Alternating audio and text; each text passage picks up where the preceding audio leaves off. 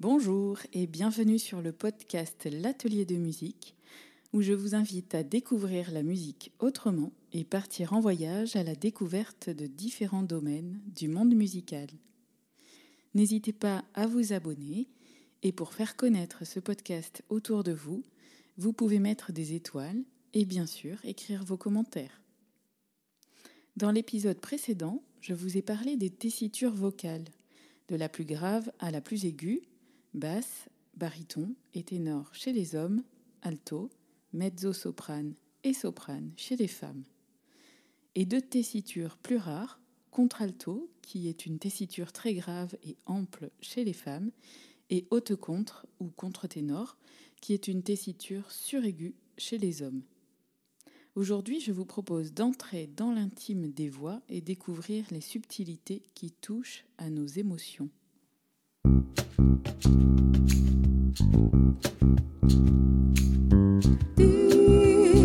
do, do,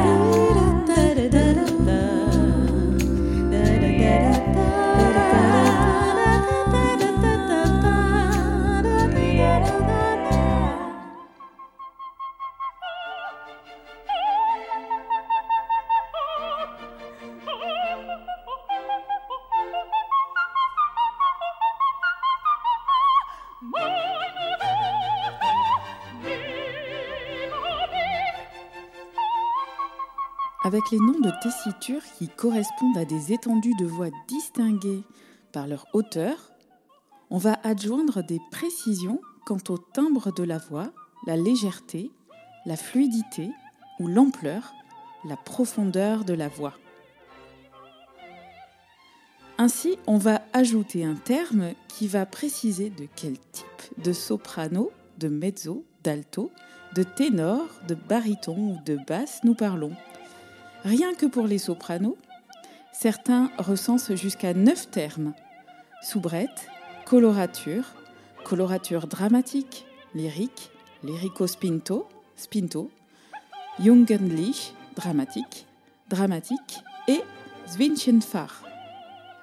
Ceci est un débat de professionnels, d'amoureux de la voix, de passionnés. Tous ne sont pas d'accord et il y a souvent débat on parle de coloratour pour une voix particulièrement fluide et à l'aise techniquement pour chanter très rapidement des séries de notes. Généralement, on attribue cet adjectif au soprano, mais il peut convenir à d'autres tessitures. La tradition de composer des partitions fluides pour les sopranes et les mezzos vient après la disparition des castrats, où l'on a souhaité conserver les spécificités techniques de ces voix aiguës. Cecilia Bartoli, mezzo-soprane et coloratour, maîtrise parfaitement la fluidité de sa voix, virevoltant comme un papillon léger.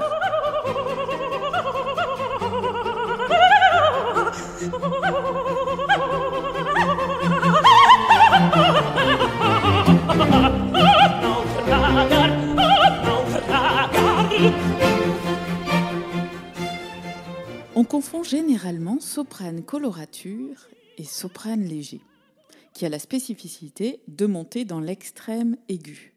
Comme dans l'air de la Reine de la Nuit, extrait du Singspiel La flûte enchantée de Wolfgang Amadeus Mozart, que nous entendions au début de ce podcast, le terme de léger existe aussi pour les autres tessitures. Ici, un extrait de l'opéra bouffe Le Barbier de Séville de Giacomo Rossini, l'air de ténor Cessa di più resistere par Juan Diego Flores.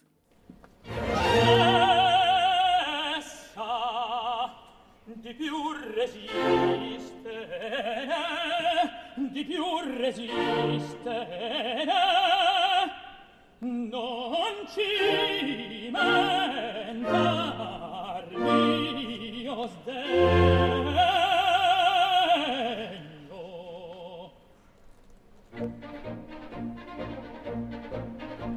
Pazzato il giorno indegno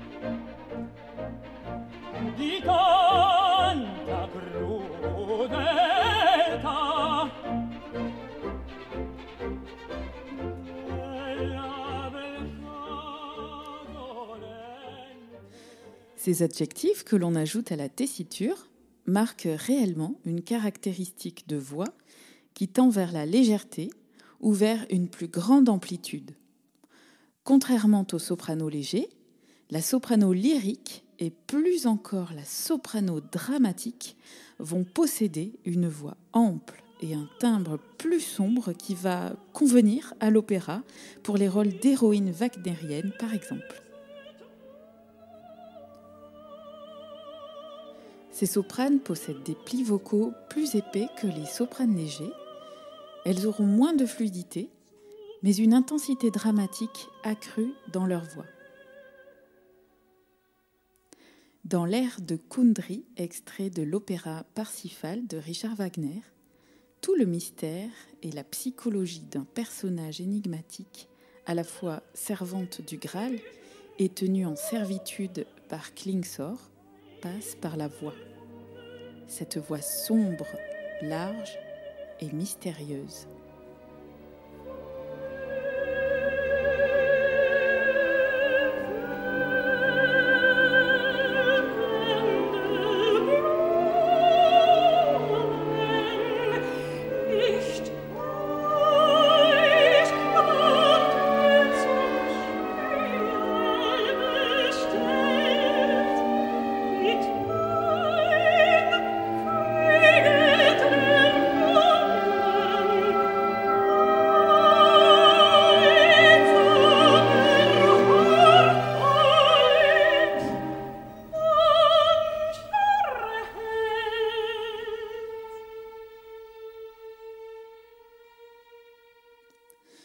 Une soprano dramatique a rarement 20 ans.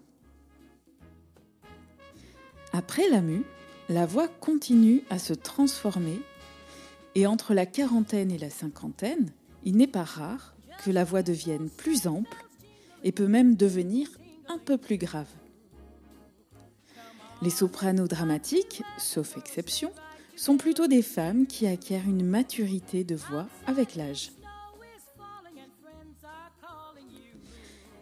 La soprane dramatique colorature, qu'on appelle également soprano lyrico spinto, est une voix exceptionnellement rare, ayant une puissance et une richesse avec une flexibilité notable sur une étendue un peu plus élevée que le soprano dramatique. Cette voix se trouve souvent dans le jazz, dans le lyrique, on connaît bien Maria Callas, dans le jazz, Ella Fitzgerald Slight Ride. Our cheeks are nice and rosy and comfy cozy are we. We're snuggled up together like two birds of a feather would be. Let's take that road before us and sing a chorus or two. Come on, it's lovely weather for a sleigh ride together with you.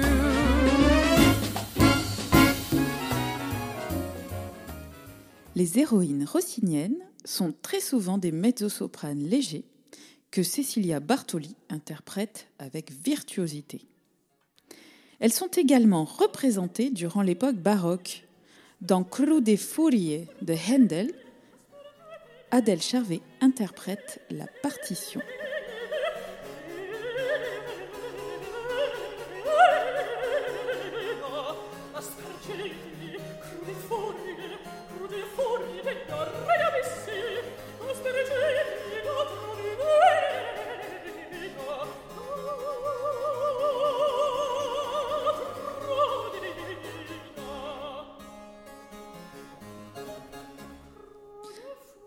Les mezzo-sopranes dramatiques incarnent des femmes de caractère.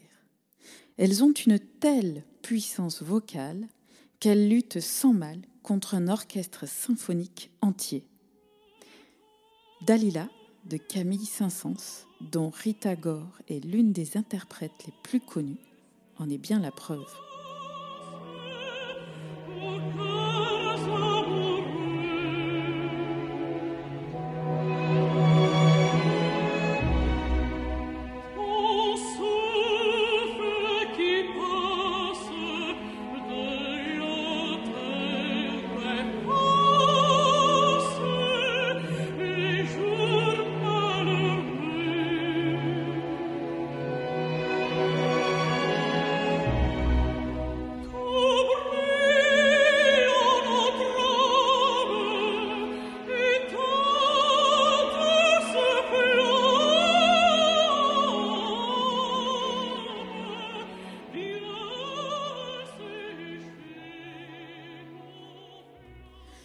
L'avez compris, la vérité des voix à l'intérieur d'une tessiture est riche et multiple. On peut distinguer les mêmes spécificités chez les altos, ténors, barytons et basses. Les discussions sont nombreuses sur les qualifications, tant celle-ci est périlleuse et fait appel aux sensibles plus qu'à la technique. À partir de quand la voix est-elle plus légère ou plus ample? Comment et pourquoi faire entrer les voix dans des catégories de plus en plus étroites? Ne peut-on finalement pas profiter de la splendeur et de la richesse des voix sans chercher toujours à les intellectualiser et les codifier, c'est-à-dire les figer? Je vous laisse mener votre propre réflexion.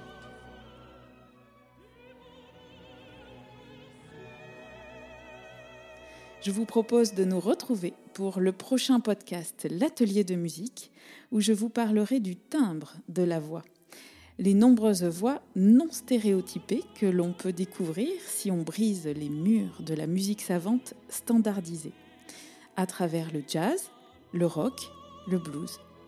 Un bref panorama qui permet de voir et d'entendre la voix autrement. Je vous souhaite une très belle journée. À très bientôt dans l'atelier de musique. N'oubliez pas de vous abonner si ce podcast vous a plu. Merci beaucoup.